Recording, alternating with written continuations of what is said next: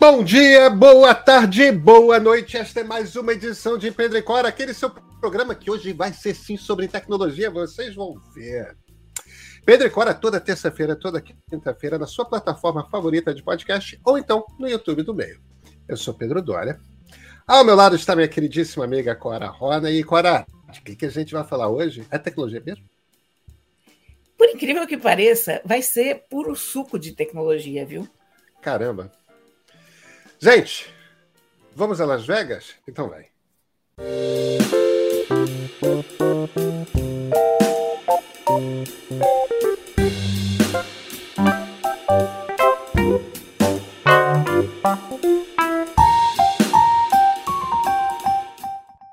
Cora Ronay, você está de olho no Consumer Electronics Show, a CES em Las Vegas?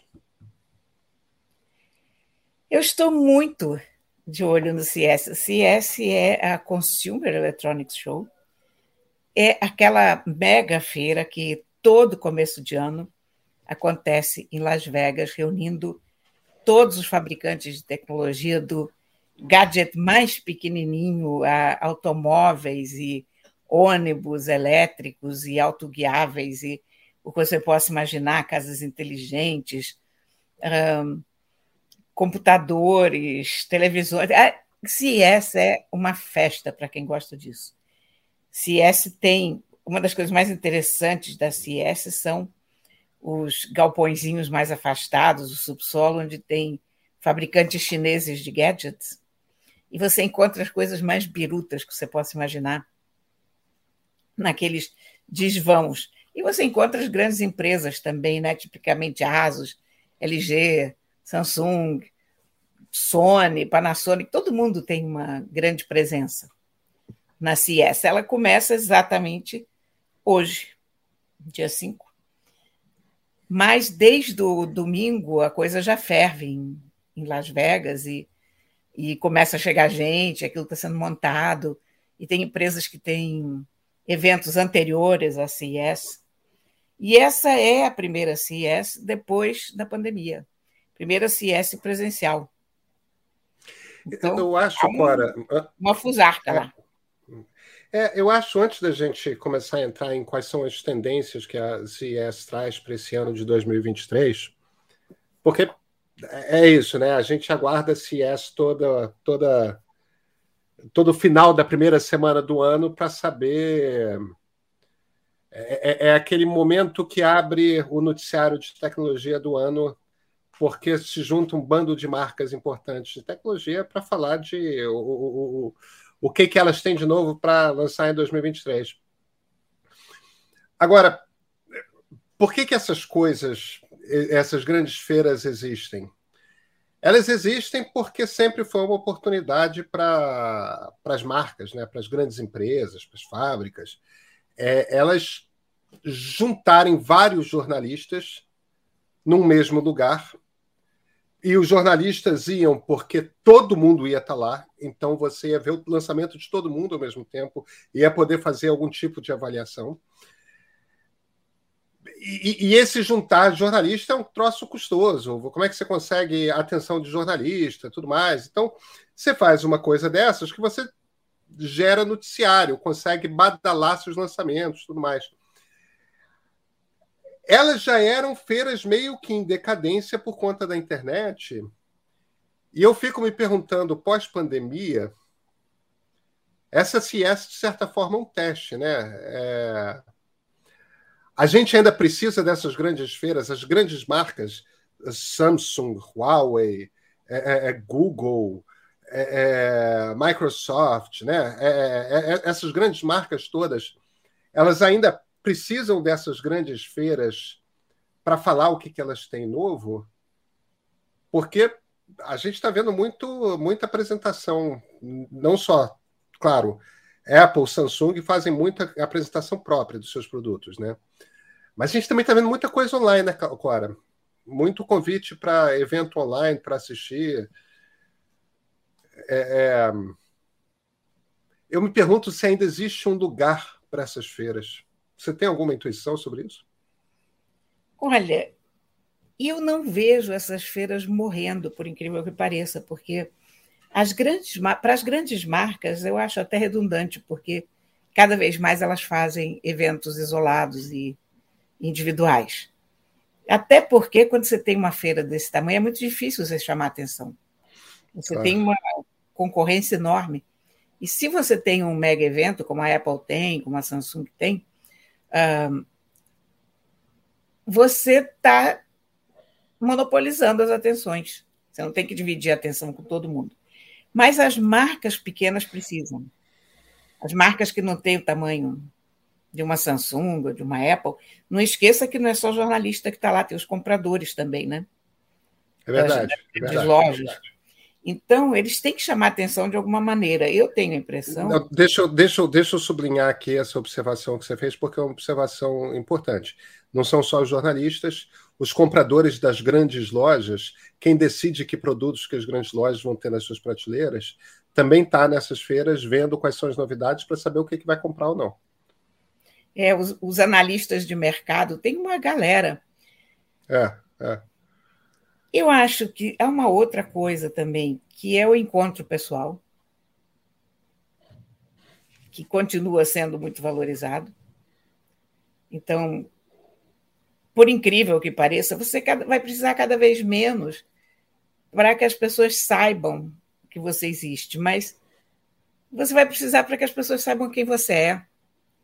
Uh, para você ver o produto em pessoa, para você ter uma ideia de qual é a tendência do mercado. A coisa mais importante que eu sempre descobri nessas feiras não era um produto ou uma marca, era sempre uma tendência. Era quando você via que a feira inteira falava num determinado assunto, ou que aquela tendência de tecnologia estava se espalhando por várias empresas ao mesmo tempo. Então, isso é um, um feeling que eu acho que você não consegue ter sem uma feira, sabe? Sem falar que há outros interesses por trás. Turismo. Ah, é claro, para uma cidade como Las Vegas é importantíssimo. Vive né? disso. E Las Vegas vive de feiras, né? É. Dessas grandes convenções, desses grandes encontros. Então, eu acho, as companhias aéreas, eu acho que tem todo um ecossistema que floresce à margem das, das feiras, que vai segurar as feiras por muito tempo. Se um dia a gente chegar no metaverso, com que o Zuckerberg sonha, talvez elas se tornem redundantes, mas eu não ponho tanta fé no metaverso, sabe? Nesse, nesse aspecto. Eu, eu acho que o ser humano gosta do encontro pessoal. Eu, eu acho que o ser humano não precisa se encontrar tanto quanto ele achava que precisava antes da pandemia. A gente conseguiu suprir as nossas carências de encontros com Zoom e com, com telefonemas, e, enfim, de outras formas, mas a gente precisa se encontrar sim. Quer dizer, nem tudo é ocasião para uma reunião ao vivo, mas reuniões ao vivo têm seu valor. Verdade. Então, tudo bem, Clara, eu estou semi-convencido. É... Tá semi-convencido? Qual é o teu take on that?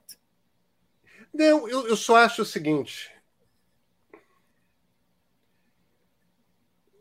Sabe, eu já fui a muitas CES, como você já deve ter ido a muitas CES. Se alguém me chamasse hoje, eu pensaria duas vezes.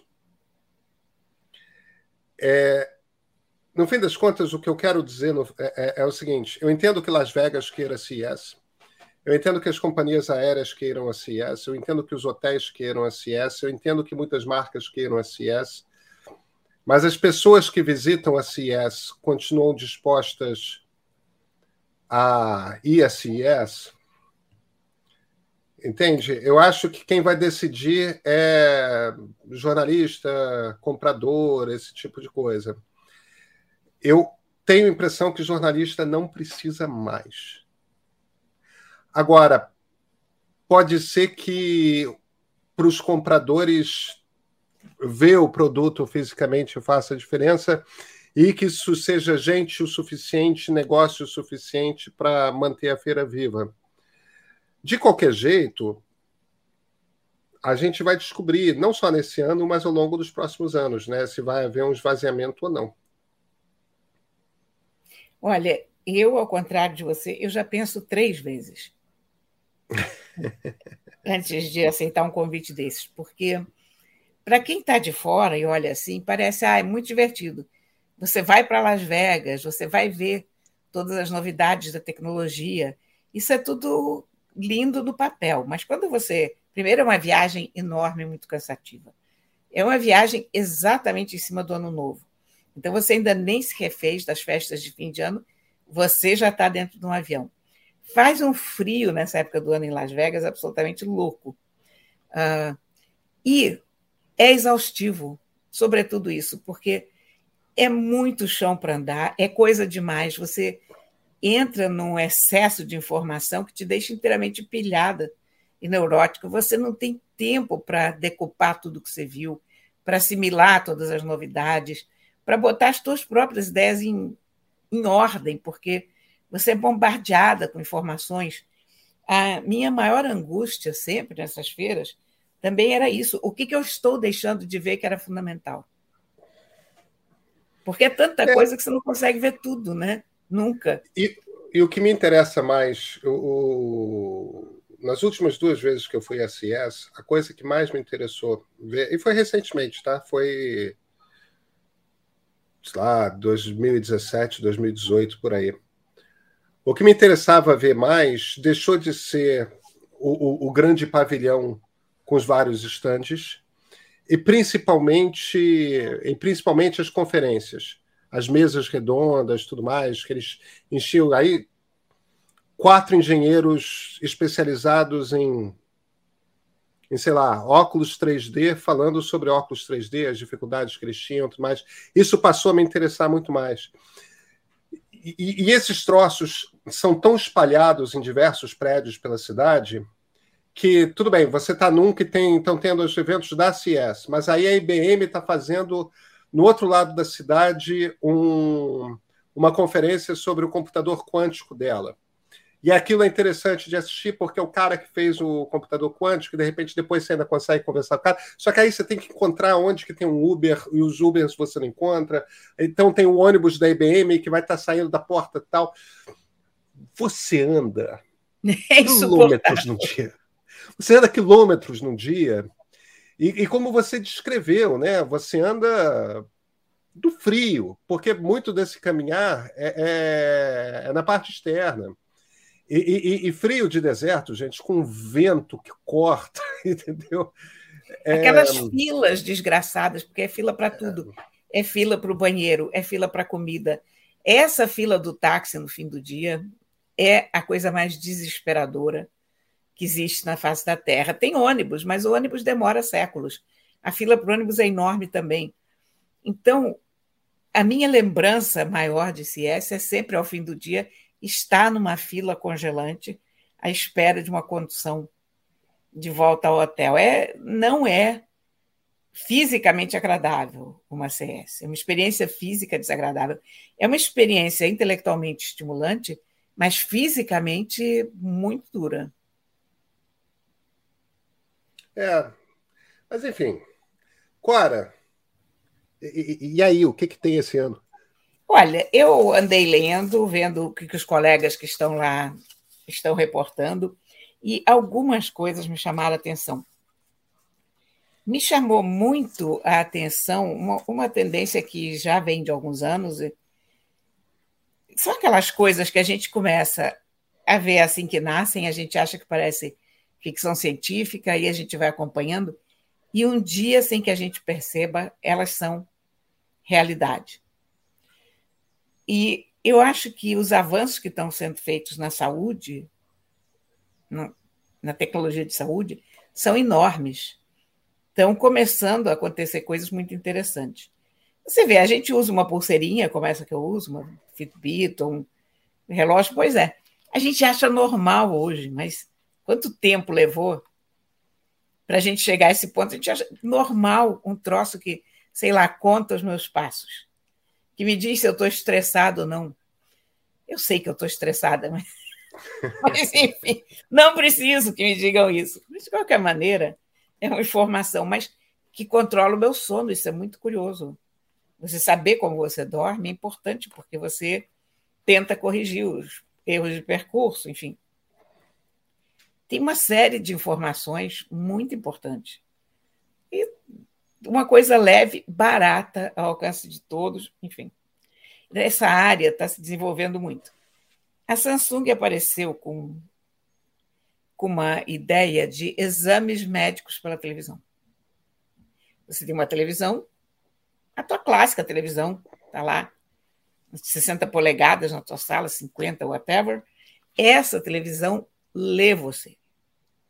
Mais ou menos como essa Fitbit que você carrega no braço. Mas ela através lê. De uma câmera. Pe... Através de uma câmera, ela lê a pessoa que está lá. E ela dá uma série de, de resultados da leitura. Então, ela vai dizer como está a oxigenação do teu sangue, ela vai dizer se você precisa ou não perder peso, enfim, uma série de, de coisas desagradáveis desse tipo, mas que são úteis. que são alertas para as pessoas, não, é, não substitui uma consulta médica, evidentemente. Mas é um troço que te. Ó, vai fazer é, é exercício. É interessante, é, é, o velho sedentário de televisão não vai ter mais folga, isso? não, exatamente isso. Ele vai ter que desligar esse feature se ele quiser sossego, porque o cara vai estar sentado na frente da televisão e a televisão, a intervalos regulares, vai dizer para ele: levanta. O que os americanos chamam de couch potato. Couch potato, as, as batatas de sofá, né? Olha, então isso é uma coisa muito interessante. Outra coisa muito curiosa, também na televisão, a Samsung trouxe muitos desenvolvimentos em software de televisão esse ano, pelo que eu pude ver. Uh, é na questão da telemedicina. Aí é uma coisa mais proativa. Você tem que entrar os sinais e sintomas que você está sentindo. O software vai fazer um apanhado daquilo e vai te indicar uma lista de médicos que possivelmente são especialistas naquilo que você está sentindo, entre os quais você pode escolher aquele que você quiser.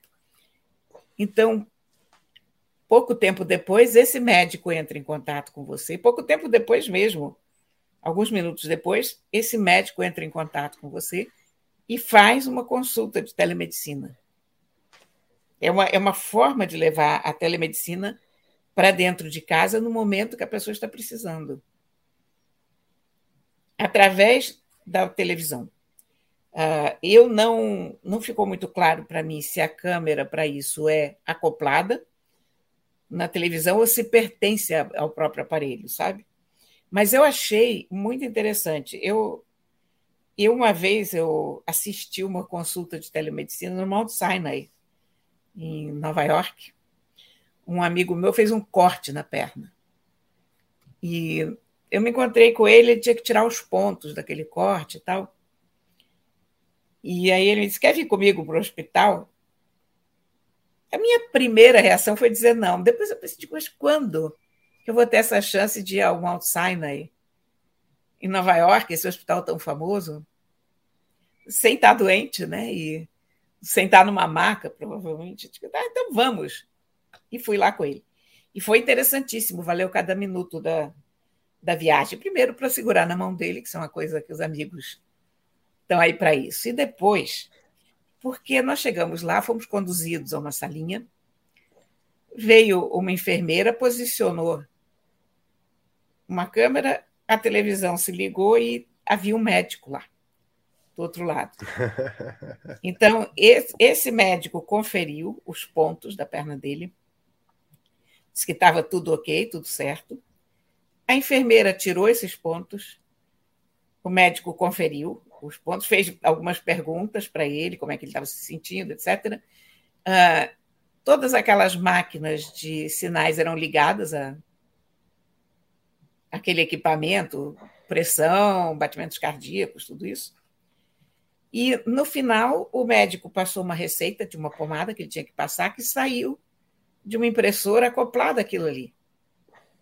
Eu aí perguntei para o médico onde ele estava. Ele estava em Long Island, ele fazia uma série de atendimentos assim para diversos hospitais. E eu achei aquilo fenomenal, porque foi rápido, a gente não precisou esperar. Não é, evidentemente, que tirar pontos da perna de uma pessoa não precisa ter um médico ali na, claro, naquele claro. hospital para tirar não, pontos. Eu, eu, eu, super acredito em, em telemedicina, super. É... E acho que essas tecnologias têm, têm super futuro. Então, é, então, essa tecnologia da Samsung eu achei muito curiosa, porque ela traz isso para dentro de casa.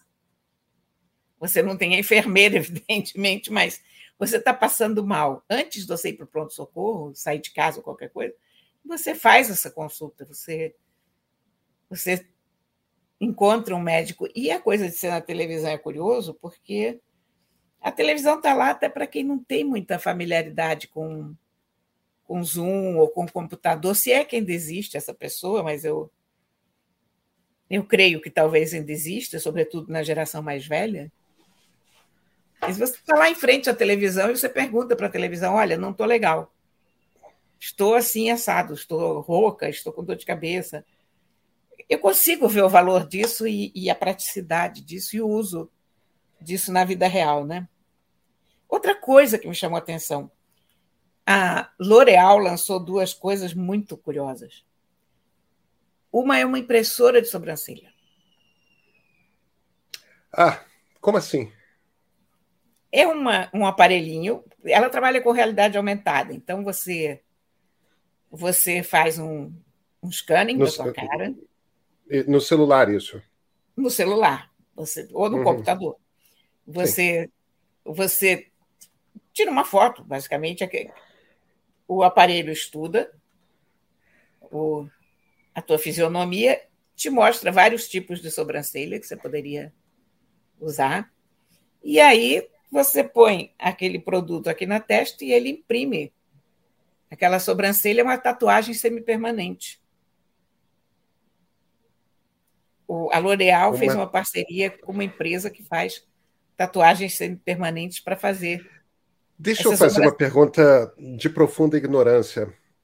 A quantidade de mulheres que tiram a sobrancelha e pintam ela é muito grande? Não, você em geral pinta em cima da sobrancelha existente.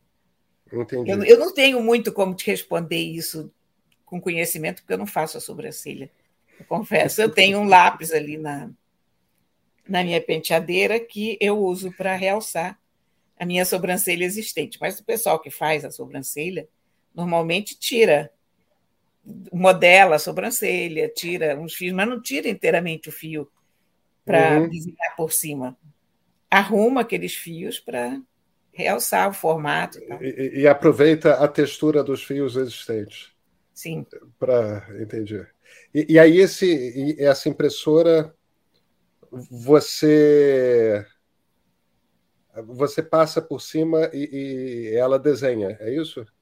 Você, você põe ela aqui ela vai desenhar a sobrancelha que você escolheu, o formato de sobrancelha que você escolheu. Entendi. É, como ela não é permanente, ela tem essa vantagem, que se der tudo errado, você pega um de maquilante, passa em cima e pronto, acabou a tragédia, né? Mas pode ser curioso, de qualquer maneira, é tecnologia posta Talvez uso. tenha que ter uma habilidade para aprender a usar e depois que aprendeu, é, vira. Entendi. Olha, a outra coisa eu achei mais, mais útil, que é a seguinte: é, ela fez uma parceria com a Rapta. A Rapta é uma empresa da Alphabet que fabrica talheres para pessoas. Alphabet, a holding do, do Google, Google, né? É. Isso. E ela fabrica talheres para pessoas que têm tremores nas mãos ou que, que têm alguma dificuldade de manipulação de, de, de instrumento. E fez essa, essa parceria para desenvolver um, um aparelho com o qual você pode passar batom. Ah, que sensacional. Há mulheres que têm algum tipo de dificuldade que, que, que dificulta o uso das mãos conseguem passar um batom. Podem passar batom. Eu achei isso sensacional. Ah, que muito simpático isso, hein? Não é e bacana? Deve ser utilíssimo para uma quantidade imensa de pessoas. Pois é, mais do que a coisa da sobrancelha. Essa, essa eu achei fenomenal, achei realmente uma daquelas coisas. Você já vê isso em uso, né? Você... Claro. A sobrancelha eu acho um pouco. Eu não, não vejo uma superprodução de impressoras de sobrancelha, mas essa, essa ferramenta para você passar o batom, que é funciona como um estabilizador, sabe? De, de câmera. É, mas a, a, a Nath está chamando a atenção, a Nath que está nos ajudando aqui na produção, ela está chamando a atenção de uma coisa que não é uma coisa só mulheres, né? Se você pega é, quem trabalha com maquiagem pesada, né? Drag queens, atores e atrizes, gente que tem que. Esse troço pode ter uma utilidade para uso profissional é, em certas áreas. Achei, não, eu achei muito bom, adorei isso. E olha, um, um outro protótipo curioso, porque a gente fala muito em protótipo na, na CIES, porque o, o pessoal traz para a CIES coisas que vão ser lançadas ao longo do Isso. ano, ou que vão Isso. ser lançadas ao longo dos próximos anos. Não, não são necessariamente produtos que já estão disponíveis. Então, tem uma empresa chamada Whitings que lançou um troço chamado UScan. UScan é um sensor para urina. Você põe no vaso sanitário e ele faz um teste de urina quando você dá um comando. Evidentemente que ele não vai fazer testes a todo momento que você vai fazer xixi. Mas, digamos, você acordou, você faz um teste. Ou... E é, é uma ideia muito curiosa, porque ele pode te trazer muitas informações importantes a partir de exames de urina, né? inclusive em termos de reprodução humana. Ele, ele tem um, um modo em que ele vai vendo se você está perto de ovular ou não. Então, para quem está querendo engravidar ou quem não está querendo engravidar, pode ser muito interessante. Esse sensor só funciona com uma pessoa, ele percebe aquela pessoa através de elementos de de radares e coisas assim, quer dizer, ele distingue uma pessoa da outra, de modo que não há perigo de você estar tá fazendo um tracking da tua saúde com esses exames e chegar ao teu primo e escangalhar toda a tua série de exames, porque ele sabe que não é você. Eu, eu achei isso divertido, né? Claro que é. Eu, eu, eu acho que, que essas coisas todas. O, o, o interessante da CIES, em, em, em, relação às outras feiras de tecnologia, é que, como é uma coisa muito orientada a produto de consumo, a gente não fica vendo celular, né? não fica vendo impressora, é, é, essas coisas. É, é, muito a tecnologia aplicada para o consumo, né? A, tipo, as coisas que as pessoas vão usar no dia a dia e, e, e nesse sentido,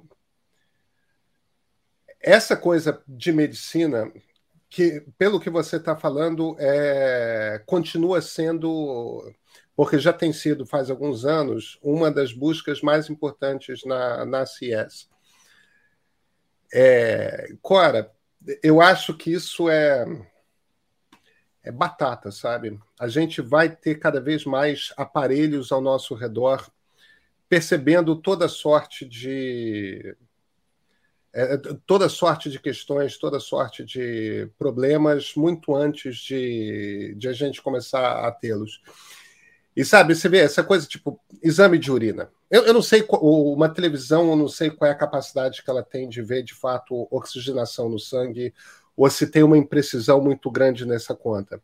Agora, eu tenho a impressão de que exame de urina você talvez já consiga ter com sensores, tudo mais, precisão para para começar a aferir de fato algumas coisas, porque tá o sensor está tocando a urina, né? É...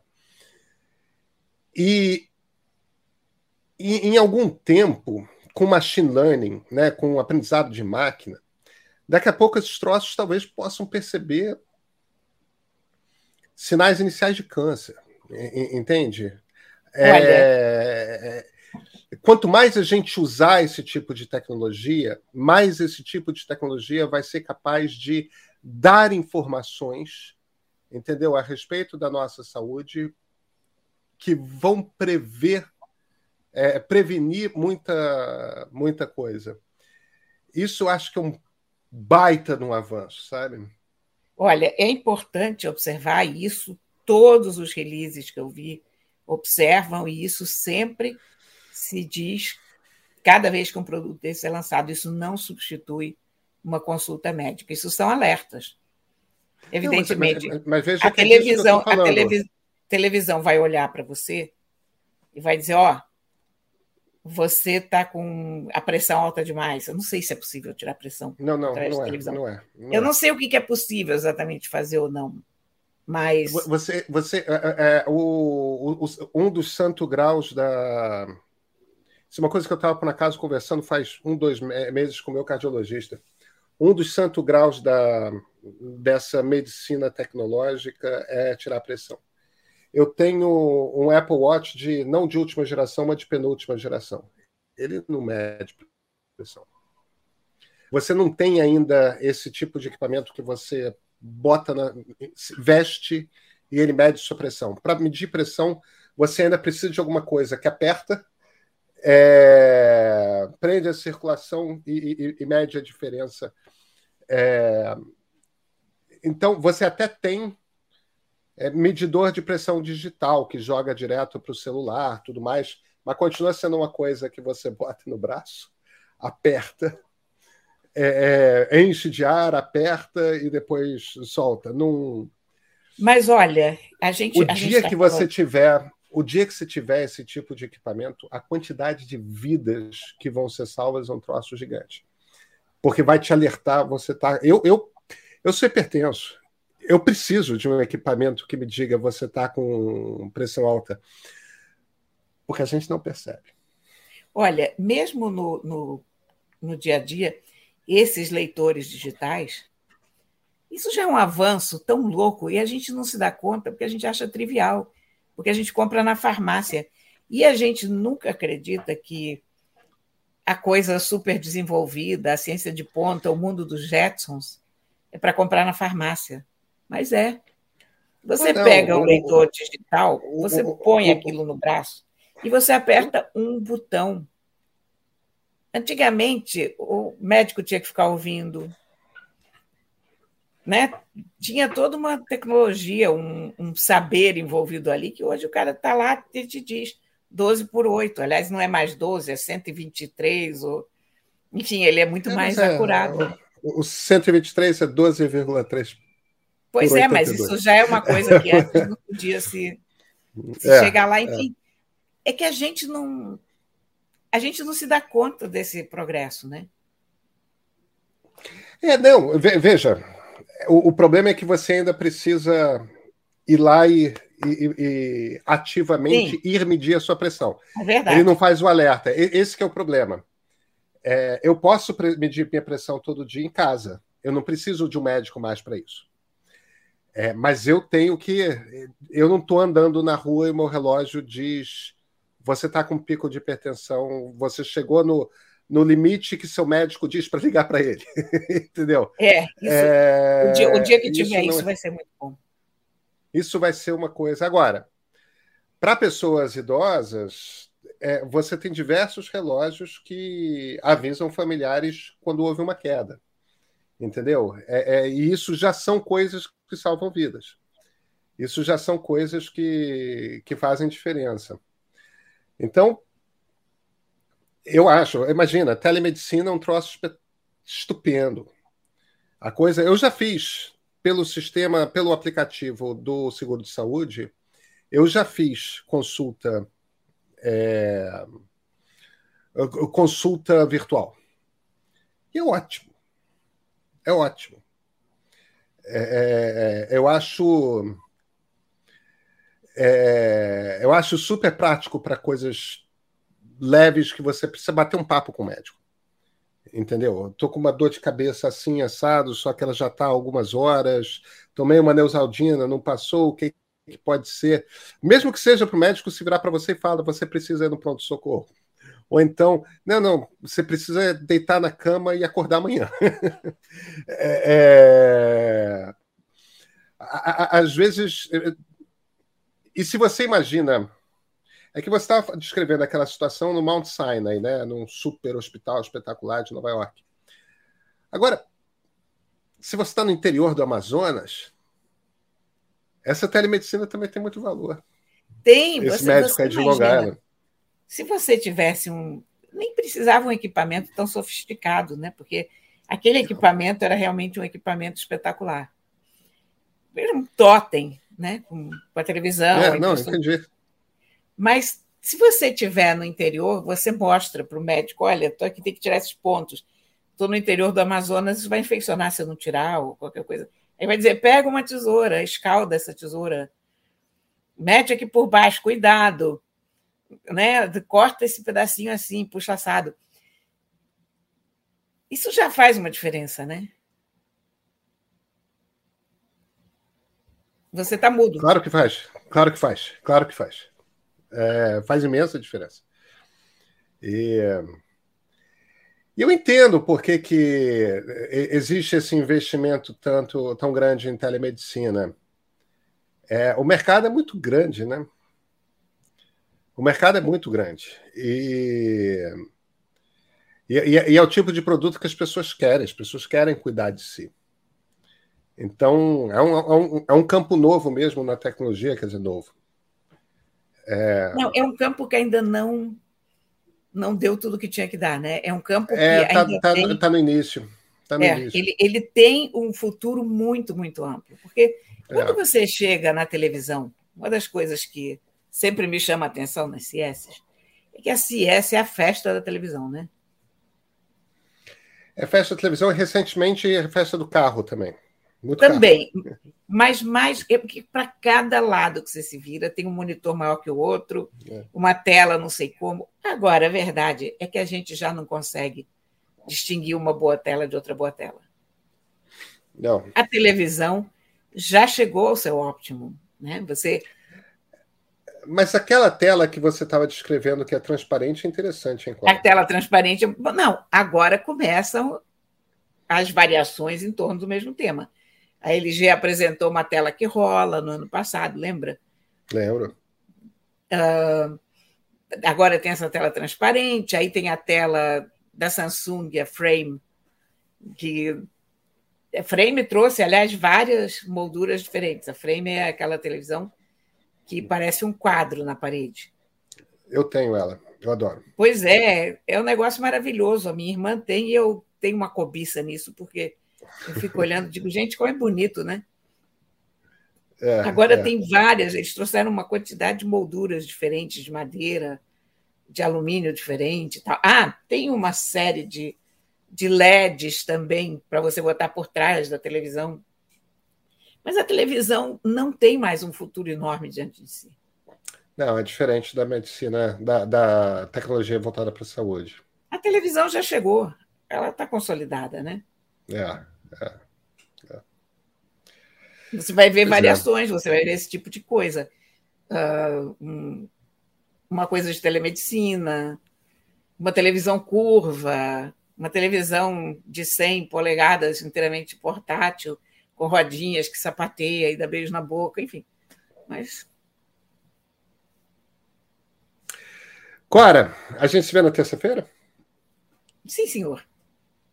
Então a gente se vê na terça-feira.